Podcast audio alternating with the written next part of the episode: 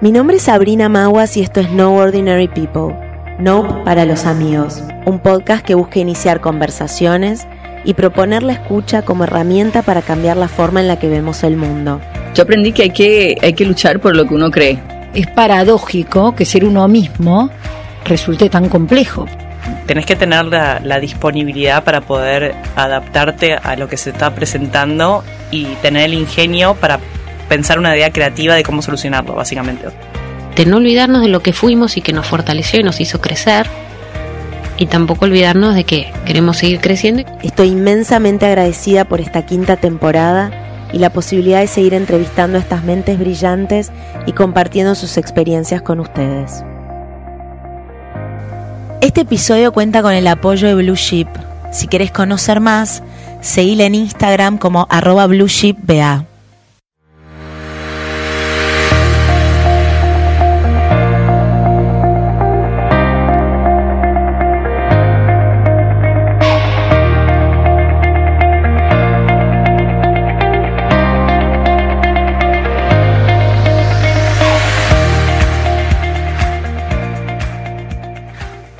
Hoy tengo el placer de conversar con Pato Pomies, COO de Globant y responsable por hacer crecer de manera sostenible las operaciones de este unicornio tecnológico que está presente en 18 países, cotiza en la Bolsa de New York y cuenta con un equipo de 27.000 colaboradores, de los cuales 95% son ingenieros y programadores.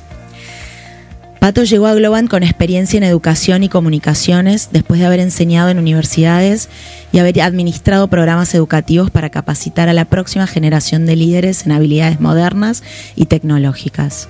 Reconoce la brecha de género en la industria tecnológica y por ello tiene una participación muy activa en el programa Women That Build de Globant y fue además una de las arquitectas detrás de la iniciativa Be Kind, también de la compañía, que abarca áreas de desarrollo en igualdad de género, ética tecnológica y energía renovable. Gracias, Pato. Después de muchos meses, entrevistas, cambios de horario, acá estamos.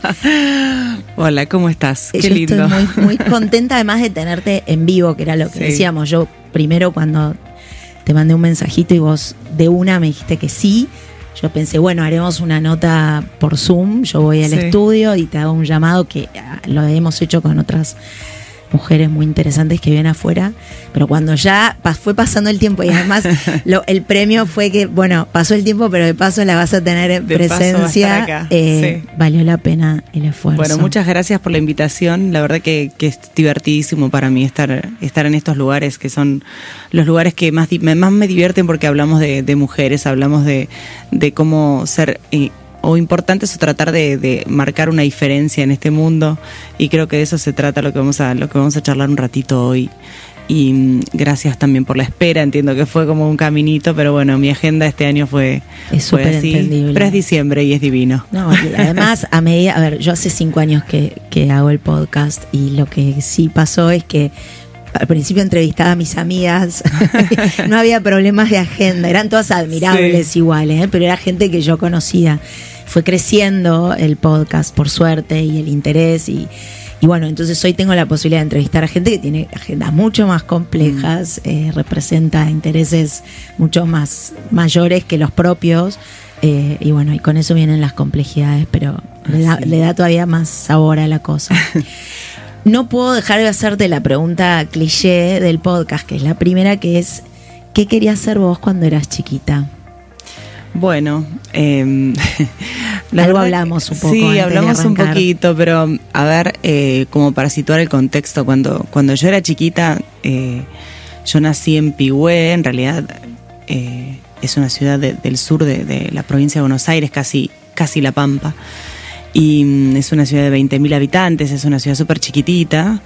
Y yo enseguida cuando nací me fui a vivir al campo, yo vivía en el campo, o sea, campo, campo, te estoy hablando del campo argentino, no te estoy diciendo que vivía en una ciudad chiquita. Entonces para mí, hasta que cumplí siete años que empecé la primaria, mi día a día era un día a día que tenía que ver con, con el barro, con los pajaritos, con la casa en, en, en, el, en el árbol, con obviamente mi mamá me llevaba al jardín, tenía dos hermanos más grandes con los cuales eh, nada, adoptábamos eh, el, el animal del día, la, la- la mascota del día era un corderito, un cerdito, ¿viste? No, no, cosas así. Es- lo, lo- lo que pasa en Sí, las sí, películas, bueno, es, es eso. Yo odiaba usar ropa, entonces estaba todo el día lo, lo más eh, sin ropa posible, entonces mi mamá persiguiéndome para que me ponga.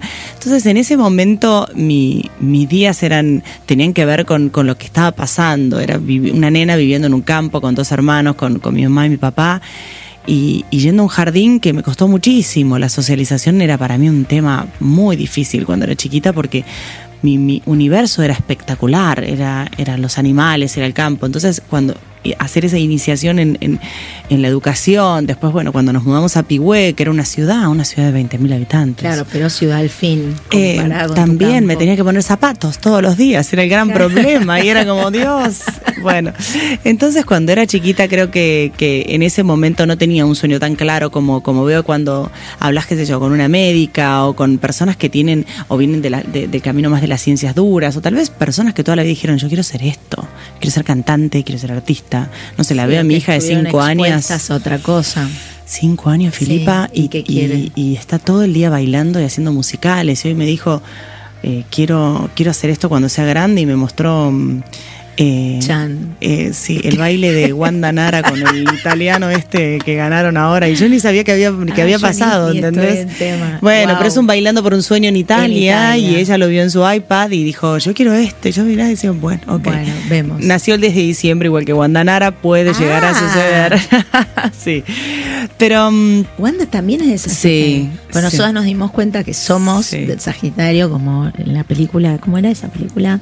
Un novio para mi mujer. Sí, Gachi, Pachi, y yo, pero además del mismo día, Sí, 23 de noviembre. 23 de noviembre. Así estamos. Así estamos, bueno, por eso. tenemos que estar Tu acá. hija Wanda Nara, Sí, nosotras acá. Sí, así es. Así que, así que medio como, como que, que fue así. No tuve tan claro. Después cuando estuve ya más en el colegio secundario, sí tenía ganas. eh, me gustaba mucho lo social, eh, lo, lo social en términos de las ciencias sociales, ¿no? Y ahí sí me encantaba escribir y podía escribir hojas y hojas de cosas y me encantaba de... Pero como un diario. Sí, tenía, siempre tuve diarios, pero además de diarios me gustaba, eh, por ejemplo, en los exámenes, eh, yo era la que hacía exámenes de 10 páginas, Claro. aunque no supiese nada, ¿no? Pero era No, como aun que... cuanto menos sabías, más Claro, escribías. exactamente. Después en- y ahí dije, bueno, eh, creo que lo que más claro tenía era que quería conocer el mundo. Eso siempre fue como algo que, que desde chica se lo dije a mi mamá. Yo necesito conocer qué más hay en este mundo. Eh, mi curiosidad era como infinita. Entonces, más que un término de vocación o un término de profesión, lo mío tenía que ver más que un recorrido de, de construcción de hacia dónde quería ir. Y de con mucha curiosidad. Sí, y eso fue como, como siempre una constante, estar todo el tiempo cambiando y tratando de entender qué más, ¿no? Qué más se puede dar, qué más se puede hacer, que los días no sean iguales, que la rutina no, no- no esté en mi día a día. Y eso eran, eran cosas que me iban perfilando hacia dónde ir y hacia dónde crecer. Y, y bueno, creo que lo primero que se me había ocurrido era ser un, eh, eh, una jefa de un editorial, era uno de los temas que quería hacer en un momento. ¿Y vos consumías revistas, libros? ¿Qué era No, porque que- yo quería, bueno, no, venía de ciencias sociales de la UBA, o sea No, que espera, ¿cómo llegamos de Pihue? Hagamos ese paso. sí, De Pihue a la universidad. No, bueno, en, en Pigüé terminé el secundario y quería irme porque necesitaba aire, porque eh, es una sociedad espectacular, pero era como muy chica ya y y el ojo ajeno a mí no, no me divertía tanto que estuviese todo el mundo sabiendo que los pasos, todo el mundo, mi familia, to- todo, todo, Sí, sí, muy chiquitito. Muy chiquito. Entonces yo me quería ir a Buenos Aires y mis hermanos estudiaban en Bahía Blanca y eso fue todo un tema, ¿no? Porque mi, mi padre cuando le digo, bueno, me voy a ir a estudiar, me dice, bueno, sí, a, a Bahía Ah, Blanca. Bahía Blanca. Y yo le dije, "Mm, no, No. a Bahía Blanca no. Y estuve una semana llorando porque mi papá decía, ¿te vas a Bahía Blanca o no vas a ningún lado? Y bueno, le armé un plan de negocios a mi papá a los 17 años. Le dije, bueno, ok, si quieres que me vaya a Bahía Blanca, estos van a ser los motivos. Voy a estar un año, voy a estudiar y trabajar, voy a ahorrar. Y el segundo año me voy a ir a Buenos Aires, que es donde yo me quiero ir. Y ahí mi papá me miró y me dijo, ah, estás hablando en serio. O sea, no, no es un tema. Claro. Y bueno, y ahí me creyó y me dijo, bueno, pero si te vas te tenés que ir con dos amigas. Genial. Y que tenías que conseguir dos amigas. No, que yo ya tenía mis dos amigas armadas, ya Ah, sabía bien. en el departamento donde nos íbamos a ir, yo ya tenía el todo. back plan de todo. Así que me vine a vivir a Buenos Aires con mis dos amigas de, de toda mi vida, que son mis amigas hoy, ¿no? Y que lo siguen siendo y que nos encontramos por el mundo y seguimos encontrándonos eh, en cualquier lado. Pero sí, nos fuimos a estudiar y la verdad que el día que llegué a Buenos Aires sentí como, viste que todo el mundo dice, ay no, un miedo, una nostalgia, voy a extrañar a mi familia, la comida de mamá. Eh, obviamente que lo vas a extrañar. No, yo no tuve esa sensación igual. Yo tuve una sensación de decir, Libertad. ok, acá empiezo y no voy a parar. Acá empieza la vida. No voy a parar porque necesito conocer todo esto. Y es verdad que la primera calle que cruzo con mi mamá casi me pasa por arriba el colectivo, no sé, por decirte el 152, Sí. no sé, uno de estos. Y, y mi mamá me dice, yo no te puedo dejar acá. Te va a pasar por arriba un colectivo. Y yo digo, bueno, y si me pasa, me tiene que pasar acá. Claro. Prefiero que me pase acá. Y no- dispuesta a todo. Claro, y así que mm, así fue. Y ahí elegí Ciencias de la Comunicación como mi carrera que, que me encantó, que, que era una, una carrera espectacular. En la UBA. Y en la Universidad de Buenos Aires, que nada más y nada menos, Ciencias Sociales en la Universidad de Buenos Aires es como meterte en el zoológico más divertido, diverso, eh, caótico, Sí. y, pero bueno, pero es el lugar donde, donde mayor aprendí a ser, donde más aprendí a ser curiosa fue ahí, porque no había nada por sentado. Y ahí cuando arrancaste a estudiar, empezaste, ya sabías que, que esa idea que me dijiste recién de, de- No, empecé, de una editorial. empecé a estudiar y venía, imagínate, eh, una chica de, de, de, de Pigüer, viste, el primer día de la facultad rubia, fui con camisa a la facultad. Claro, te Eh, miraron. hasta con taquitos creo que fui con Qué tacos. amor. Y claro, los chicos Era de de no querer ponerte zapatos a clavarte tacos primer día de la facultad, un gran recorrido. Y los chicos de sociales me miraban como diciendo, ¿qué le pasa? Claro. Todos más.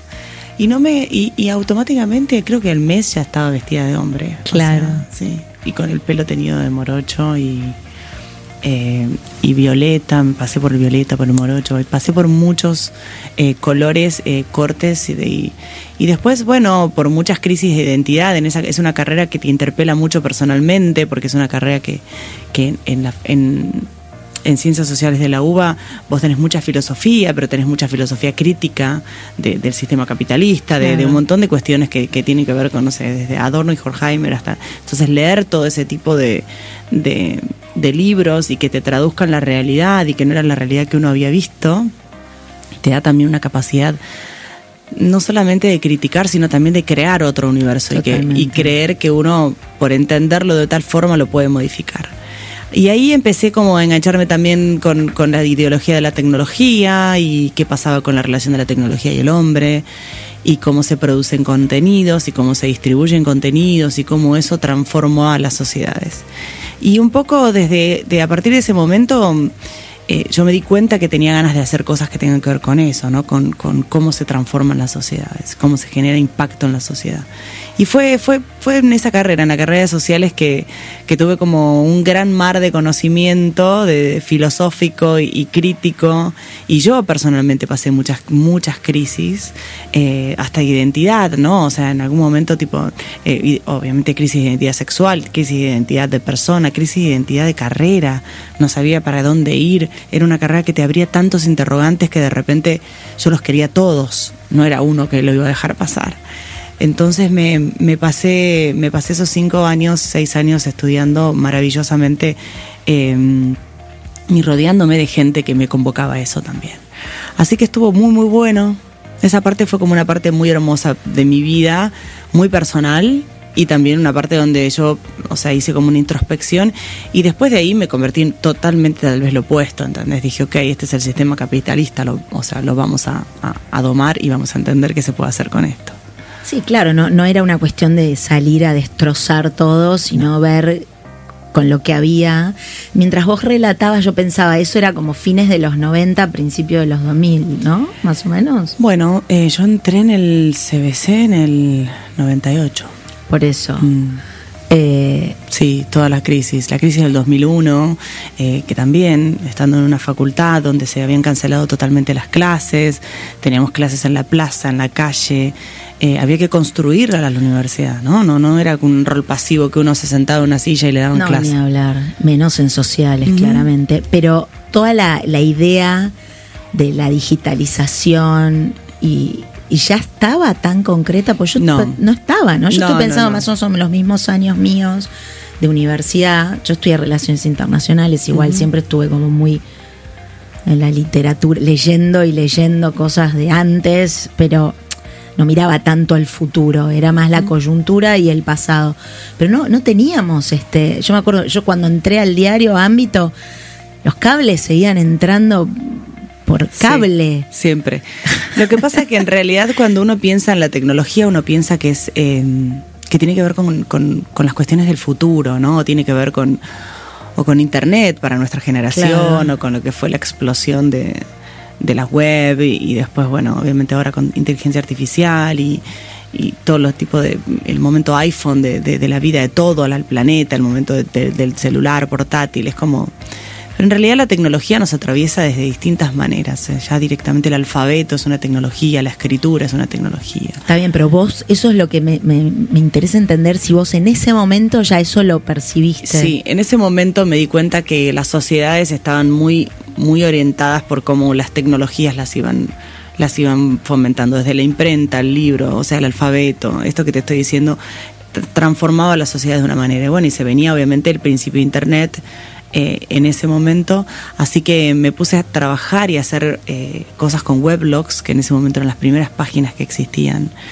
Y, y a partir de ahí empecé a entender que, que había un mundo digital que se estaba abriendo y que venía una revolución digital y que estas revoluciones generalmente se llaman compuertas evolutivas en las sociedades y tienen que ver con, con momentos que ya no vuelven a ser como antes.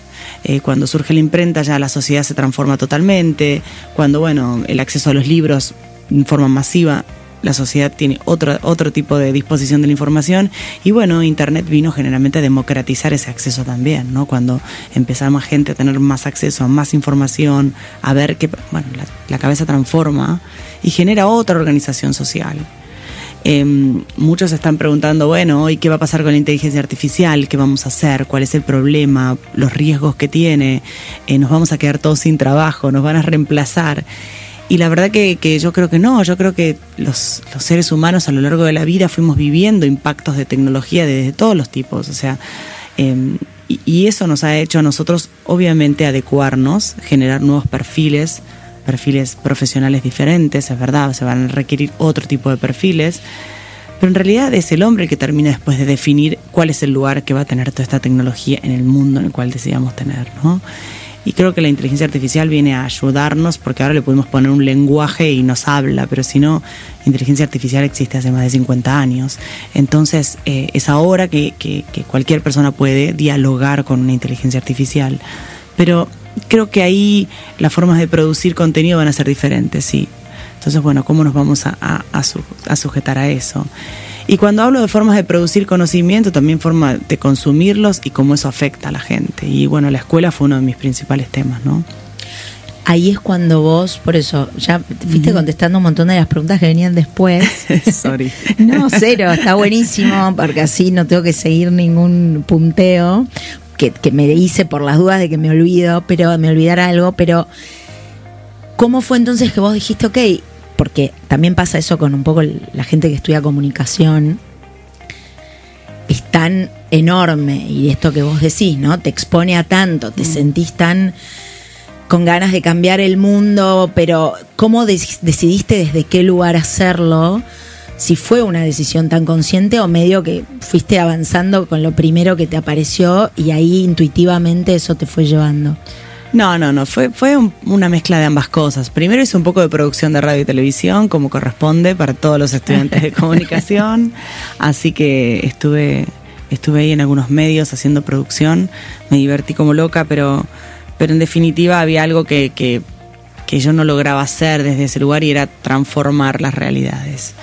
Eh, y después me fui a trabajar a Educar, eh, que fue, bueno, estuve casi 10 años en Educar que fue eh, algo maravilloso y algo que recuerdo como una de las mejores épocas también, donde, donde aprendí muchísimo. Yo era muy chica y ya cuando entré empecé a trabajar acerca de, bueno, cómo los docentes se podían empezar a comunicar entre ellos de otra forma.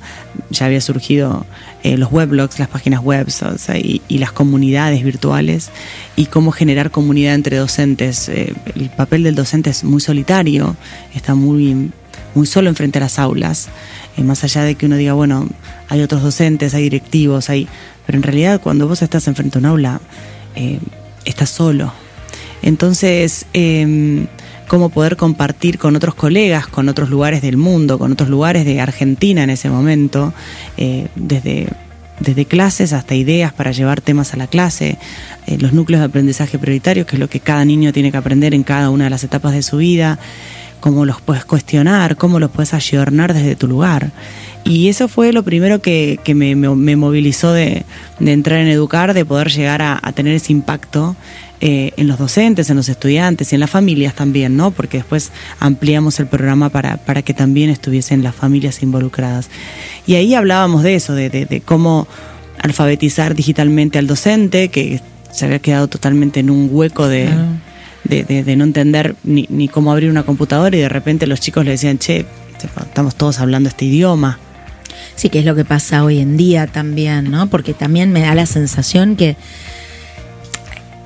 desde ese momento que contás a hoy, eh, eh, todo se aceleró de una manera que si los cambios se venían dando, como decís vos, bueno, la imprenta, eh, la producción de libros y, la distribución de los libros de una manera más democrática y acceso a la información, la tele, la radio, de repente hoy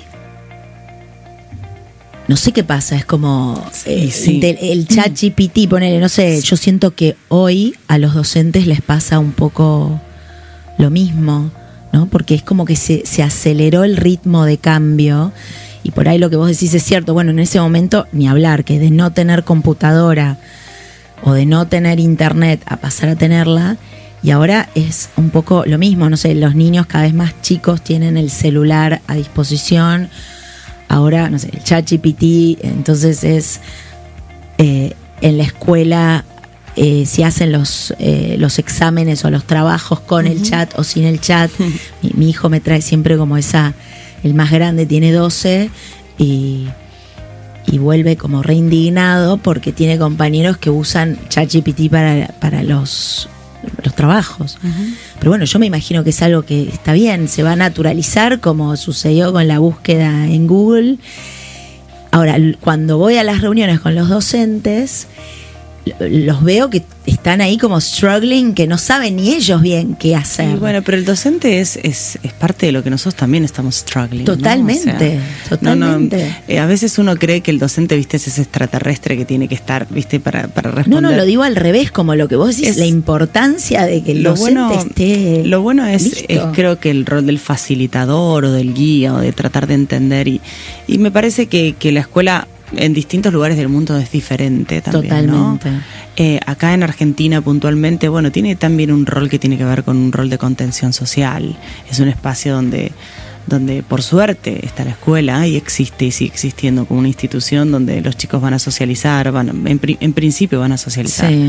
Eh, después empiezan a conocer algunos saberes básicos no es lo que cada uno tal vez desearía, tal vez en los mejores colegios por ahí un poco más, en los colegios más tradicionales menos, o en los colegios más eh, masivos o públicos eh, hay otra deuda, pero creo que, que el punto central es siempre dónde van a llegar. Y creo que en todos esos colegios la clave está en que esos docentes están trabajando, hay docentes de todo tipo también, ¿no? No, no, no voy a ponerme a defender todos los docentes de, del mundo, pero sí creo que hay un rol que es fundamental y es el rol de, acompañarte en un crecimiento y es acompañarte con dudas, acompañarte con, con más preguntas, acompañarte con una guía crítica.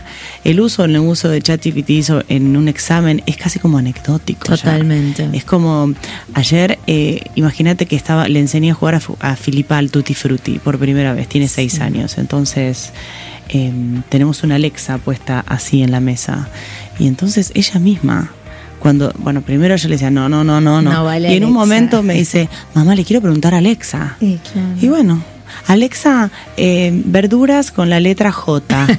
claro. Y bueno, y, Ah, bueno, y Alexa, Alexa le- nunca le habían preguntado. Claro, eso, y seguro. Alexa claramente dice, bueno, hay alguien que contestó con J, no sé, no, no me acuerdo ni qué fue. Y era como, y está bien, y sí, está bien, es una herramienta más que tiene. Antes era el libro, el papel, el libro de texto, la biblioteca. Bueno, ahora hay más herramientas. La pregunta igual acá es otra, ¿no? Es como, ¿cómo hacemos que esas preguntas sigan siendo relevantes? Exactamente, es que yo creo que ahí es, y tampoco era una crítica a los docentes, sino que yo siento que hay un delay, sobre todo te diría en las instituciones, no Sí, creo total. que son los docentes, sino las escuelas, y también cada escuela es una historia, como decís vos. Pero hay esa resistencia a algo que, que ya no debería ser ni cuestionado, ¿no? No, no, totalmente, totalmente que sí. Los chicos no quieren ir al colegio porque se aburren también, preferirían hacer otras cosas tal vez, ¿no? Claro, pero lo que antes era la escuela o mismo Mm. la- las universidades que vos ibas y bueno, era ¿qué- qué te contaban, no sé, en qué fecha pasó tal cosa, o sea, todo eso hoy el acceso existe de otra manera. Sí, existe el acceso, pero tal vez no la comprensión. no, Entonces por yo eso que, creo entonces la escuela se tendría que parar como en otro Sí, lugar. Totalmente, en un lugar más de comprensión, en ese lugar de facilitador, de, de- de buscar eh, ejemplos, de traer a la mesa eh, guías prácticas que tengan que ver con, con conectar temas. Sí, de ayudarlos a solos, ¿no? Elaborar un poco. Bueno, la verdad que es también. un poco eso, ¿no? Y la utilización también de los software disponibles que hay para hacer distintos tipos de cosas. O sea, si vos podés tener, qué sé yo, no sé, el videojuego, ¿va a la escuela o no va a la escuela? Y bueno, hubo muchas empresas que trataron de hacer videojuegos educativos, no le fue bien a ninguna. O sea, ¿Y por qué? Pues se aburren, no quieren eso, el los pibes videojuego. Porque el videojuego es, es otra lógica. O sea, vos podés aprender un montón con un videojuego. Pero ya si le pusiste el título educativo, no va nadie. Claro. Entonces, lo bueno es que vos aprendés de historia jugando, no sé, a Harry Potter, aprendés de historia inglesa. Claro. Eso es lo más maravilloso de Harry Potter, del videojuego de Harry Potter. Más allá de que los chicos hoy estén mirando otro tipo de cosas y estén jugando por otro, por otro tipo de, de- de función. Sí. Pero mientras tanto, hay un montón de contexto histórico eh, que, que está dado en, esa, en ese videojuego a partir de eso. Entonces, la lógica siempre es esa, ¿no? Desde qué plataforma yo puedo traer el vínculo con el, conocimiento, con el conocimiento. Bueno, los chicos están jugando a tal juego, no lo van a dejar de jugar. No. O sea, juegan al Sims, bueno, genial. Hablemos acerca de cómo están estructuradas las, las ciudades. Exacto. ¿Cuáles son las necesidades principales de los... Entonces yo creo que es, tram- o sea, es, es como también traer eso, pero también es traer todo lo otro, ¿no? Es traer también la parte de socialización, la parte de- del compartir, la parte del entender que hay un otro que piensa diferente. Creo que lo más interesante hoy para mí, para el problema que tiene el, el mundo de hoy, es la diversidad que hay en la escuela, que no la tenés en ningún otro lado del mundo. Cuando vas a una escuela tenés tanta cantidad de gente que es diferente o igual a vos. Eh, sus formas de. Te das cuenta que hay otra gente que piensa distinto que vos. Te das cuenta que hay otra gente que accede a la información diferente. Hay un chico que se sacó un 2 y vos un 8, pero eso no es un tema. El tema es que vos te diste cuenta que el que estaba al lado no lo entendió. Entonces, ah, bueno. Entonces, creo que eso te, te hace abrir cuando tenés ganas y cuando tu familia te acompaña a verlo, ¿no? También es el, rol de la familia y del docente en eso. Y creo que esos espacios son únicos y para mí ese sigue siendo el valor como fundamental si es que tengo que rescatar el valor de la escuela. Obviamente me encantaría refundarlas y poder hacer otro tipo de escuela, ¿no? Una escuela mucho más ayornada a otro tipo de núcleos de conocimiento, a otro tipo de socialización, a lugares de espacios abiertos. Pero bueno, venimos con miles de años. Eh, en Argentina la escuela tiene una función que es otra hoy y es ser el lugar de donde, donde los chicos encuentran también un refugio del día a día.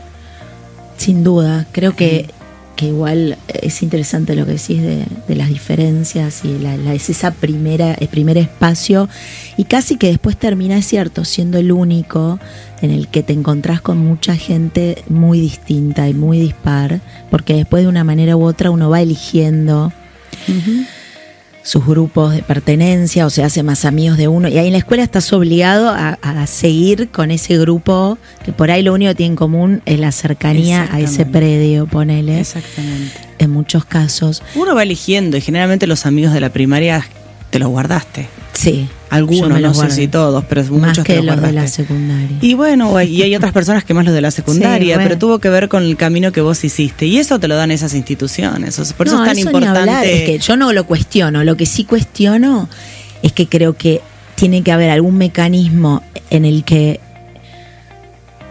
se adapten más rápido a los cambios. Sí. Porque en un punto siento que sigue siendo muy parecido a cuando yo estudiaba, cuando mi mamá Igual. estudiaba, qué sé yo, y vos decís, esperá, pero el mundo es completamente Igual, otro. El libro de texto es el Exacto. mismo. A veces ahora Imagínate pueden- que sí. vos ibas a jugar al Tutti Frutti y no había ninguna Alexa que preguntarle No. nada. Entonces a Filipa hoy que le vengan con el mismo librito que te lo ofrecieron a vos, no, tendría ningún sentido. No, no lo tiene y no lo tiene, pero también ahí es, es el único lugar donde sigue siendo así, ¿no?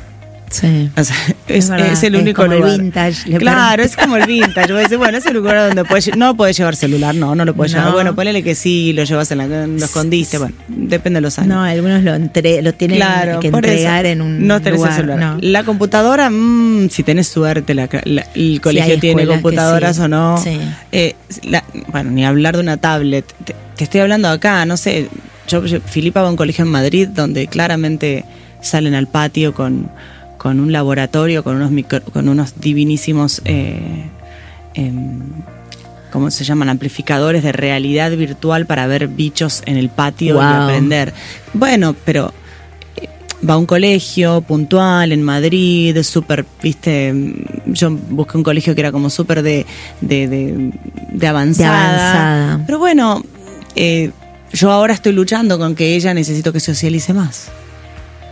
Claro. No, sí, porque la realidad humana sigue siendo medio la misma. Los Entonces, estímulos son otros. entonces pero- eh, la estoy anotando en actividades tipo, claro, fútbol para chicas. Y me dicen, mamá, yo- ella que quiere ser bailarina, imagínate fútbol. Claro. Entonces, pero necesitaba que haga cosas sociales, porque se- o sea, entonces por eso hay algunas cosas que, que están buenísimas.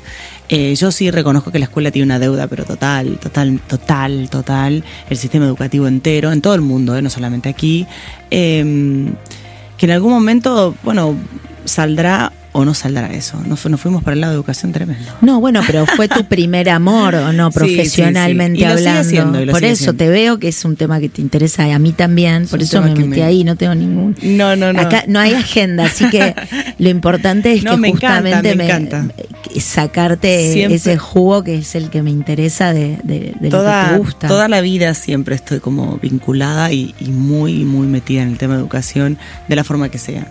De hecho, en el rol que tengo hoy dentro de lo que es Globant y manejar operaciones, que tiene que ver más con un negocio, eh, apenas pude, armé un- una, una universidad dentro de Globant y para que la gente haga upskilling, reskilling de, de, de conocimientos tecnológicos o de cambio de carrera dentro de la, dentro de la misma empresa. Espera, hagamos un rewind un segundo. Sí. Después de educar, Sí.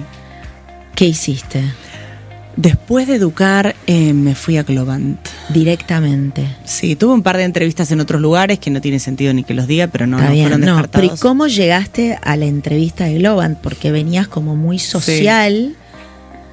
Bueno, lo que pasa que ¿Fue como mérito yo- de Globant o mérito tuyo darse No, cuenta del match?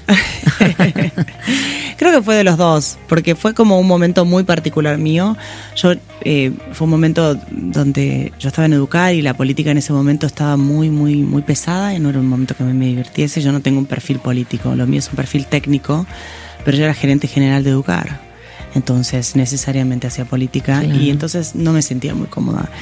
Y mm, un día, después de, de- de un acto que, que organizamos entregando la computadora número 3 millones, terminó el acto y dije, "Eh, yo no, no, yo no, no, no estoy aprendiendo más. O sea, lo que más me dolía era que es verdad que yo tenía, hacía encuentros con 5.000 docentes, eh, transformaba a los jóvenes y les hacía festivales para que usen robótica en el... Eso, cosas que no, no existieron o que sí. Después algunos siguieron, otros no. Me daba mucha lástima todo eso. Pero por otro lado era mi camino también. Y yo era re, re chica, tenía 28, 29 años, 30, no me acuerdo en ese momento. Y yo era gerente general de Educar, era muy pesado, tenía, tenía mucha gente encima mucha presión política y yo dije, bueno, no, esto tengo que, que tengo que salir de acá. Eh, mm, y ahí fue que salí y yo conocí a los founders de Globan, de, de este maravilloso unicornio que nos representa en todo el mundo. y los conocía porque claramente siendo gerente general de Educar íbamos a Claro. muchas reuniones en común. Y ellos siempre me decían, ¿cuándo vas a venir a Globant? Y yo le decía, no sé ni lo que hace Globant. Yo estaba en otro canal. Y bueno, y después de un tiempo eh, eh, tuve una entrevista que me llamó Martín Migoya, que, que es el founder de, de Globant, y me dijo, bueno, vení, eh, que, a ver, que, contame qué sabes hacer, me dijo. Y yo le dije, bueno, no sé, negociar con sindicatos no te sirve. Venía de eso. Y además ya ni querías más hacer Claro, era como producir contenidos en millones, sí, bueno. Todo, pero mi background de educación y tecnología les ayudó a ellos a armar una vertical que tenían ellos de educación y tecnología, donde teníamos cuentas como National Geographic o Disney, donde hacíamos toda una parte de educación eh, y tecnología. O sea, esos eran sus clientes. Claro, eran sus clientes y Globan les brindaba servicios, ya sea para la transformación digital, para armar la página web de National Geographic de chicos, que se ganó todos los premios porque tiene miles de, de juegos y de información, y, y la verdad que es una página espectacular.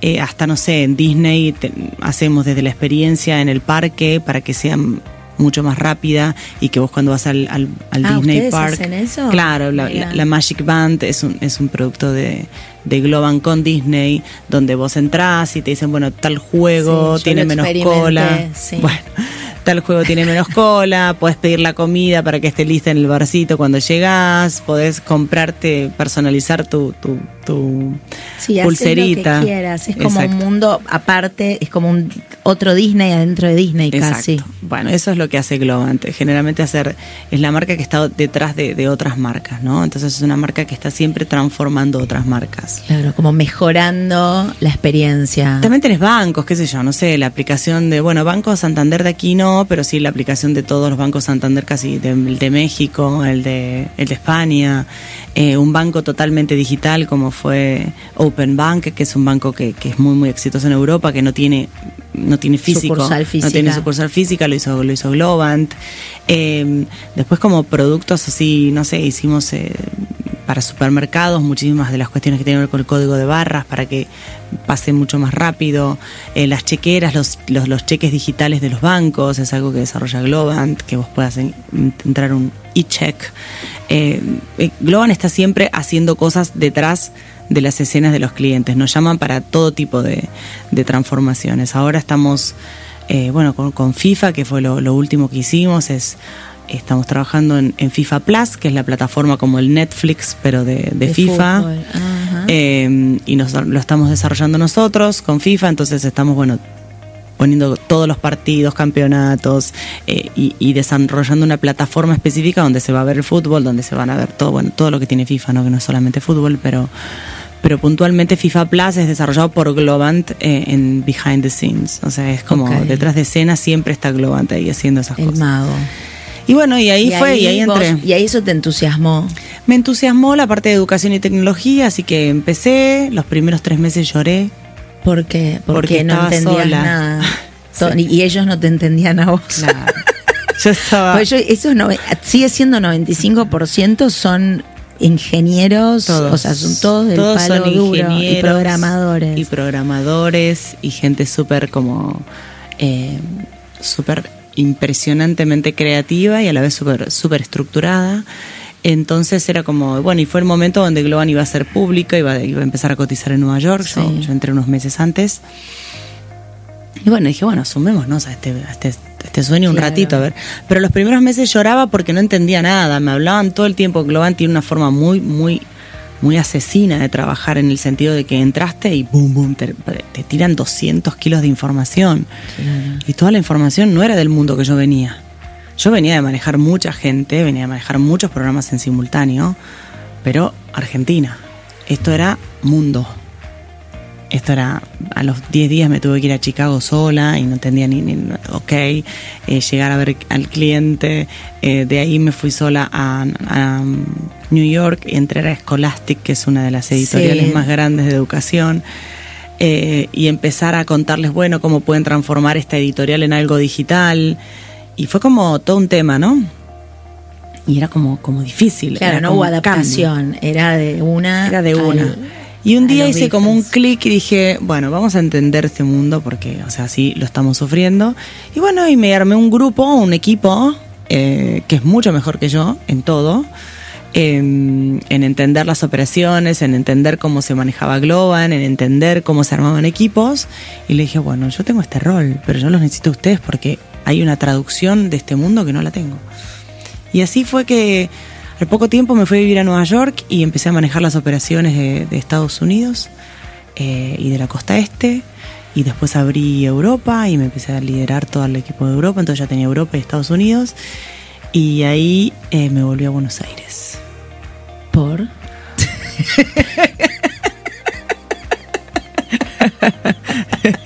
Eh, bueno, por amor, ¿no? Creo que le dicen Era por amor. La única eh. respuesta que me ibas a dar Sí, era obvio. No, no, mira, mi, No la mi- sabía, Sí, pero sí, mi marido quería, apostado. quería volver, quería volver a ser, eh, ¿Qué? quería volver a transformar el país en ese momento. Ah. Entonces volvimos. Y cuando llegué acá, yo llegué llorando, obviamente, con dos pañuelitos, porque yo venía, yo vivía en Nueva York, que era muy divertido todo, ¿no? Igualmente, nada, no, no me vino para nada mal después, Sí. porque cuando llegué acá, finalmente tuve a mi hija Filipa, armé mi Sí, casa. en ese momento sonaba como counterintuitive. Sí, pero, pero bueno, y desde acá tuve, armé mi rol. Dije, bueno, yo ya manejé Estados Unidos, abrí Europa, Latinoamérica más o menos lo tengo, y ahí fue que, bueno, cuando, sí, cuando estaba embarazada de Filipa, eh, tomé el rol de, de- de Chief Operating Officer, que, que es manejar las operaciones globales de la compañía. Y bueno, trabajás siendo la número dos de la empresa. Está el CEO y después estás vos haciendo todo, que todo lo que tiene que pasar, tiene que pasar. Y, y bueno, y fue un crecimiento exponencial fuerte, con un embarazo encima. Y bueno, y mi única negociación fue, ok, pero Filipa viaja conmigo. A todos lados. A todos lados. Claro. Y así que ahí nos convertimos en una mamá canguro. Entonces eh, tomé las responsabilidades y, y fue un rol que también cambió en muchas empresas a partir de lo que yo empecé a hacer, lo empecé a contar. Muchas empresas armaron este programa para ellos mismos. Porque cuando las mujeres empezamos a tomar posiciones de liderazgo es muy difícil equilibrarlo con, con tu familia, equilibrarlo con tus hijos. Y yo ya tenía 38 años y Filipa eh, tenía, había- era mi única hija y yo sabía que iba a ser mi única hija. Claro. Muy difícil que tuviese más. Entonces yo no me quería perder nada y dije, bueno, que venga conmigo. Así que ahí vino conmigo y, y me fue acompañando todos estos años en todos los viajes. Y, y bueno, y, en- y a partir de ahí también se me abrió un mundo nuevo que no existía para mí, que era el mundo de las mujeres Eso te quería preguntar. en el rol laboral. Viste que vos vas sola, me encanta. Es el entrenamiento. Es el media training. Ah. Bien. Y cuando vos fuiste dijiste, ok, pero Filipa, igual Sí. si te hicieron el ofrecimiento, ¿ya sabían que estabas embarazada o no? sí, Ok. está- Estabas todo bien. Por eso, En estabas realidad, en una, en una empresa en la que la cabeza era como abierta. Fue anecdótico, en realidad ni me preguntaron, tipo, che, estás embarazada y querés el rol. No, mira, escúchame, venís haciendo todo esto, ahora toma, toma todo Claro. esto. Entonces yo agarré toda la organización de HR, toda la organización de operaciones, toda la organización de performance de la compañía, de que, que- que son los KPIs, Sí.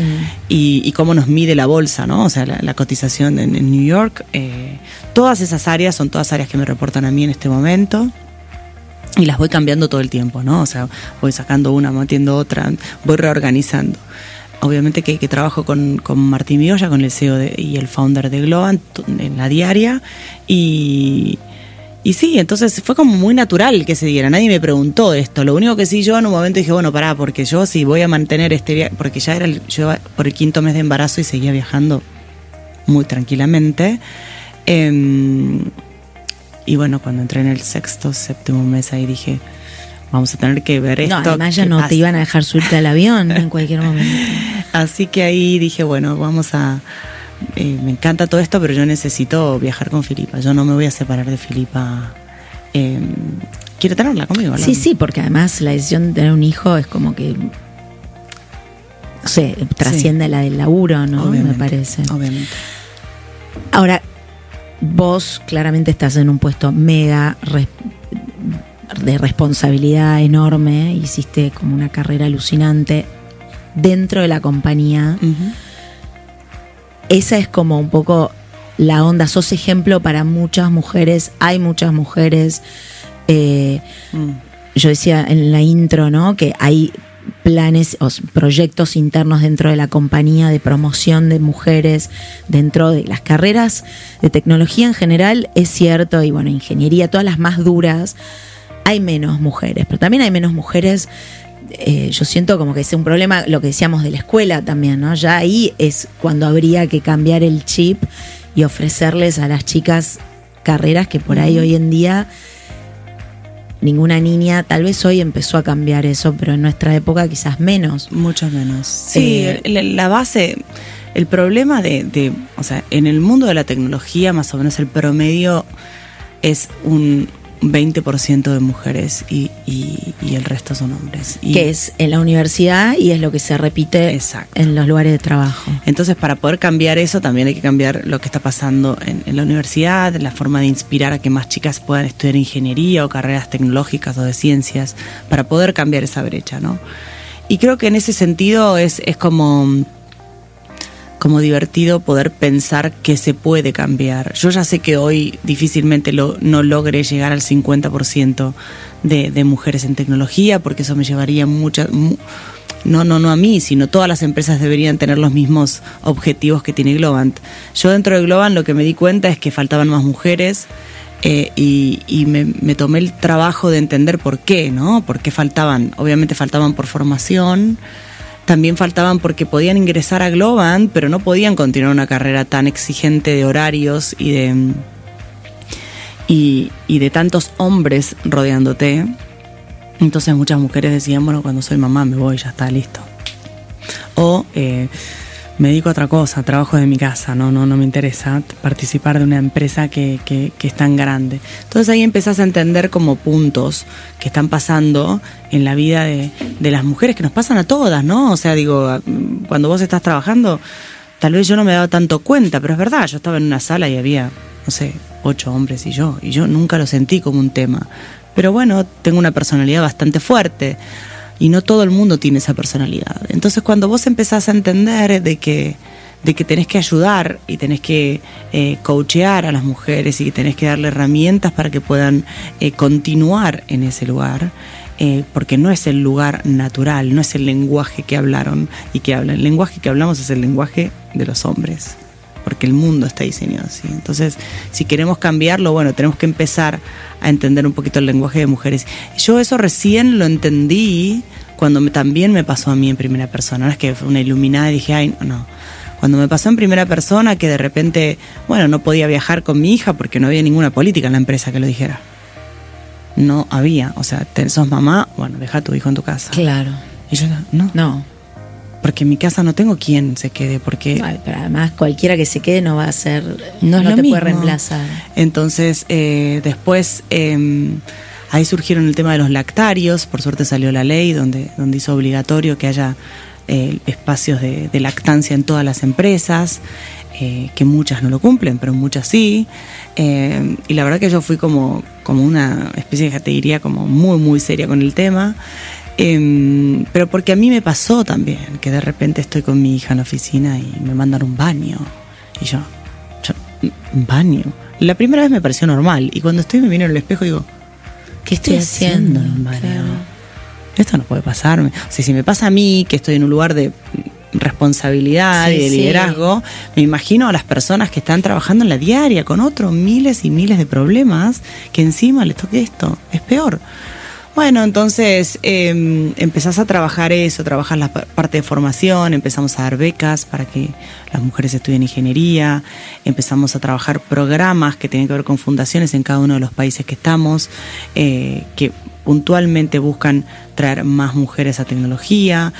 Tengo una- un- uno de los objetivos de Globan es que cuando contratamos en, en la compañía contratamos también eh, con utilizamos unas eh, ahí utilizamos la inteligencia artificial para evitar el bias, porque lo que pasa también Mira. es que los entrevistadores son hombres, ¿no? La mayoría de las Eso me empresas. interesa entender. Y ahí, Y entonces, pero no ¿Cómo es porque, porque los hombres discriminen, No, ¿eh? no, porque vienen con un bias. ya vienen con su propio bias, obvio.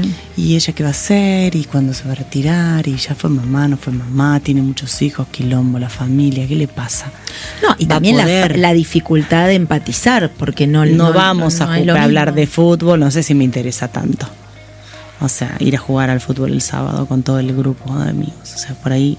Entonces es, Sí, como. es como meter un outsider. Exacto. Entonces, bueno, todas las primeras entrevistas ahora las hace un, un engine de inteligencia artificial Wow. que, que entrevista a base de skills, a base de, de- de conocer qué, qué es lo que pasa y lo que no pasa. Y a partir de ahí, eh, después de eso, una vez que pasan ese primer filtro, Ahí lo hay- ven personas. Después hay personas que terminan las entrevistas. Hice todo un entrenamiento de bias, unconscious bias, de- del bias inconsciente que Sí. tenés, eh, para mujeres, para hombres, para perfiles seniors. Hice un curso de liderazgo para dentro de la empresa para que todos los líderes empiecen a entender lo que era el liderazgo inclusivo. ¿Y sentiste que hubo buen, buena recepción? Total, total. Es, un, es uno de los grandes temas por los cuales la cultura de Globant es tan especial. Nosotros eh, dentro de... Dentro, de- bueno, y, y cambió el número, ¿no? Yo estoy ahora cerca del 38% de Qué mujeres en, en roles de liderazgo dentro de la compañía. O sea, casi lo duplicaste. Sí, y eso, pero no, no, no es algo que pase solo, ¿no? Lo, lo, lo tenés No, que no, bajar obvio, a todas las que- áreas. Claramente. Esto es el área que contrata, Lo que pasa el es área que- que maneja el talento, el área de negocio. Pero tenés alguien como vos en la cabeza. Yo digo, las empresas que no tienen una mujer No, tan arriba. Pero por suerte hay un montón de reglas que están surgiendo, ¿no? O sea, eh, ya por ejemplo la, la SEC, que, que- que es el organismo que controla las empresas públicas en Estados Unidos, dice, bueno, si quieres ser una empresa pública, en tu directorio tiene que haber un 30% de mujeres, en tu C-level tiene que haber un 30% Sí, es como de una mujeres. affirmative action. de Empiezan a hacer género. ese tipo de, de- de- Entonces están todas las empresas tratando de trabajarlas. Algunas hacen cosas más concretas que otras, otras hacen la cosa para la foto. Pero bueno, Sí, como siempre, como el greenwashing. y Exacto, como- exactamente. Me quedé pensando en algo que no tiene nada que ver con las mujeres, pero de lo que dijiste de la inteligencia artificial y el bias. En el verano pasado, ya va a ser casi un año, escuché en un podcast en el del Business of Fashion, la verdad ahora no, no me acuerdo el nombre de la persona, pero era un ex eh, de Google, creo, que hablaba de esto de eh, que en el fondo la inteligencia artificial es como un hijo prodio que aprende de nosotros. Y que si nosotros como sociedad, digamos, nos vamos portando, nos portásemos bárbaro, no, no habría por qué temerle a la inteligencia artificial porque lo que estaría es aprendiendo de nuestros propios ejemplos y mejorándolos claramente, pero teniendo como una buena base Exacto. que el riesgo es, y que de hecho decía él, y dio el ejemplo concreto, si un día un loco como Putin dice quiero detonar una bomba atómica, su propia computadora diría, no, stop, esto va a destruir una parte del mundo o lo que sea y no lo haría. Entonces, eso es así, para mí que soy una que no, no, no sé de tecnología y soy como una romántica y quiero seguir pensando que las cosas las podemos decidir, me encantó esa historia, me pareció que tenía sentido, pero quiero saber qué opinas vos. Bueno, en realidad el gran, el gran desafío de la inteligencia artificial es cómo conectas datos que ya existen. O sea, ya, ya existen. Entonces, eh, la inteligencia artificial va a ir a buscar los datos que están en la red. Los que están hoy, los que viste vos aquí, y en miles de lugares que no, no vas a acceder porque hay miles de huecos negros, agujeros negros. Entonces, eh, es verdad que, que va a aprender sobre las actitudes de los que nosotros querramos que aprenda. Por eso es que digo yo que dónde se va a ubicar la inteligencia artificial y bueno, la vamos a ubicar ahí. Hay muchos países que ya está la, están reglamentando para que hay ciertas cosas que se puedan o no se puedan en el término de cómo van a explotar esos datos, dónde van a ir a buscar data. O sea, bueno, yo te voy a dejar que vos busques datas en esta, en, esta taza, esa taza y aquella taza. Y con esto cruza todos los datos que quieras y dame respuestas basadas en estas tres. Es que vos, como vos le digas, todas las respuestas que me tenés que dar tienen que venir, no sé, de, de la enciclopedia británica. En vez de, del mundo Pero ¿y quién regula eso? Hoy nadie. Nadie.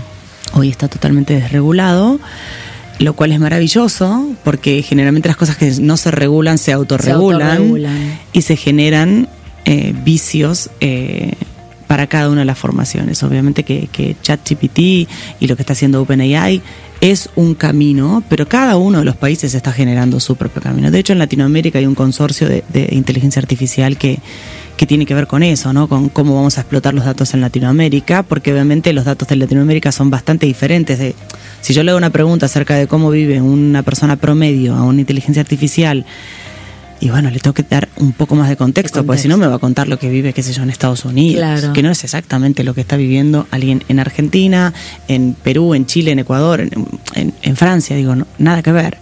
Entonces, la explotación de esos datos es, hoy eh, lo que más eh, asusta, que esté liberado y que no haya ningún tipo de reglamento. Pero también lo, lo divino de eso es que es libre, es que vos te puedes generar tu propio engine de inteligencia artificial.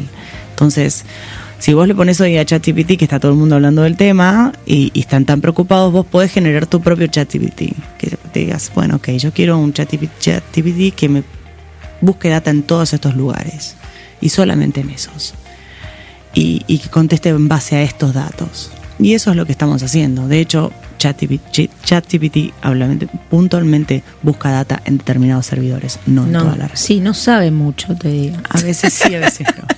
Yo lo uso para que me arme cuentos, por ejemplo. Claro, Pero uso otro, uso. o- o- o- o- hay millones de engine de, de, de ChatGPT. usas otra herramienta. Sí, hay, hay miles, hay miles. Eh, creo que en este momento estoy usando otro chat. eh, Para Filipa, porque ¿O para vos? Para mí, porque todo Ah. el cuento de todas las noches es como agotador, Claro. ¿viste? Mamá, bueno, yo so- soy mamá soltera ahora, entonces todas las noches un cuentito, a veces no tengo la No. inteligencia de poder no, contar. Fede también hizo eso. Mi marido inventó un- una vez un cuento y todos los.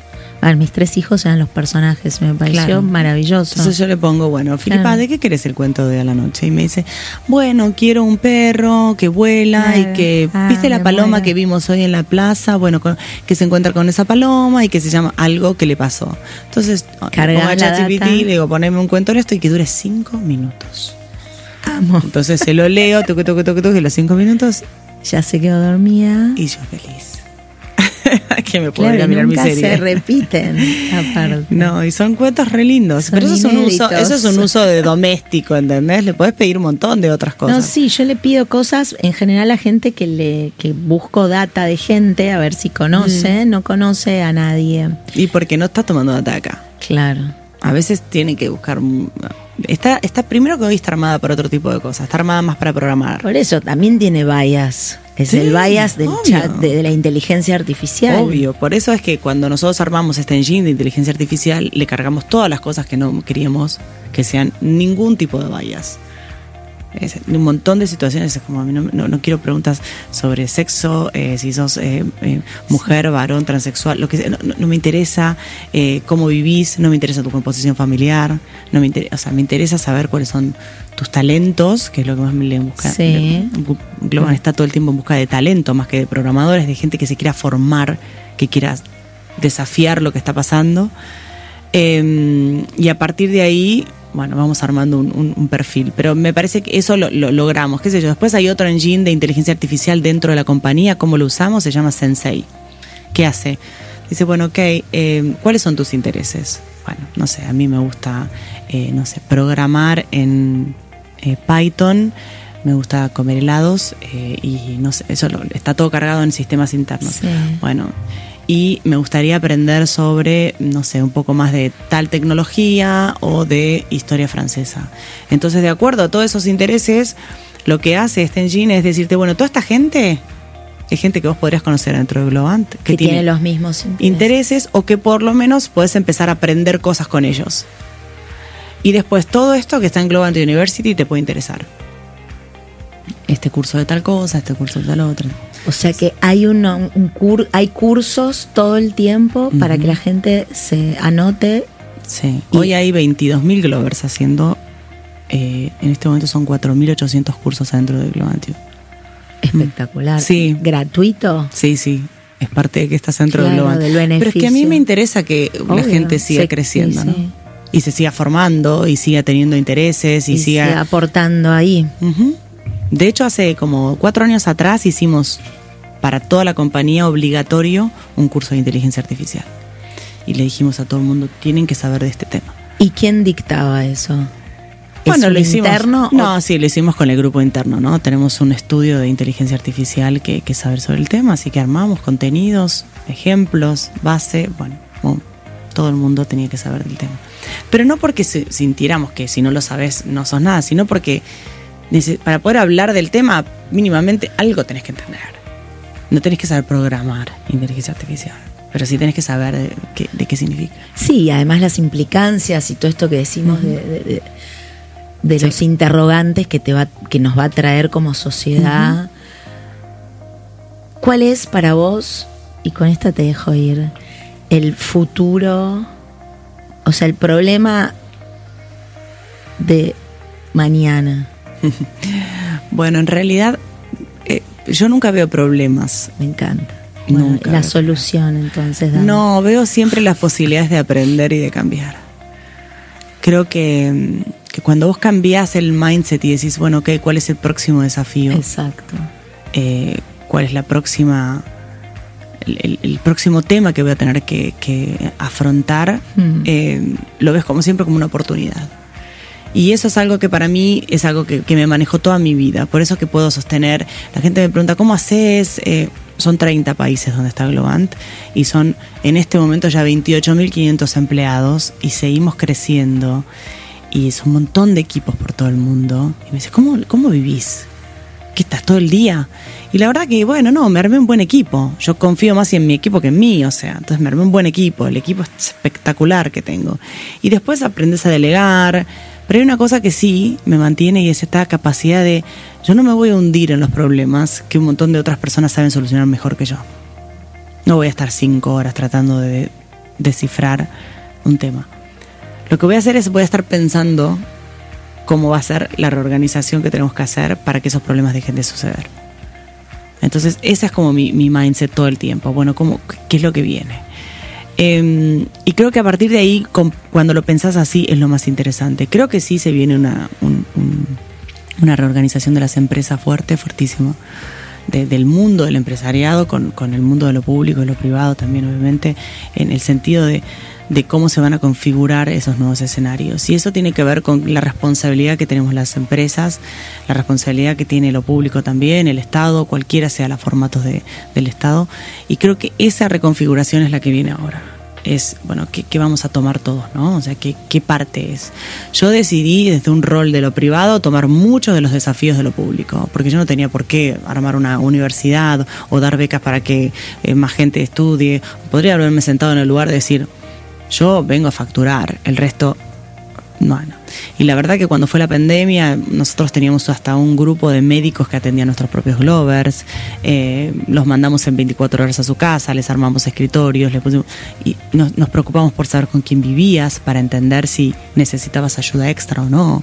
Armamos un Kids Club para las mamás. Entonces, tipo, de 2 a 5 podías poner una computadora en tu casa y había un montón de, de cosas que sucedían eh, para que tus hijos estén entretenidos, Entretenidos. actividades, manualidades. O sea, fuimos armando una comunidad. Porque es eso lo que nosotros decimos que somos una compañía que se centra en el talento. De hecho, somos una compañía de talento, de gente. Entonces, es- cuando vos sos una compañía de gente, lo que más tenés que cuidar es que esa gente se desarrolle, esté bien y que sea la mejor versión que puede ser. Y, y creo que ahí es donde todas las empresas están mirando ahora cómo, cómo pueden ser cada vez un poquitito mejor en eso. Me encanta. Bueno, ojalá sea así como decís vos. Me gusta tu optimismo. Sos más sagitariana que yo, me gracias, millón de gracias, No, por Pato. favor. Un placer. Un placer, gracias. ¿eh?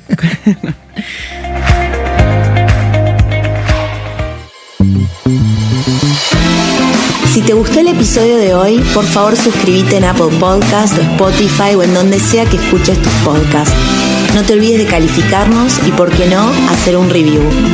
Soy Sabrina Maguas y estuviste escuchando No Ordinary People.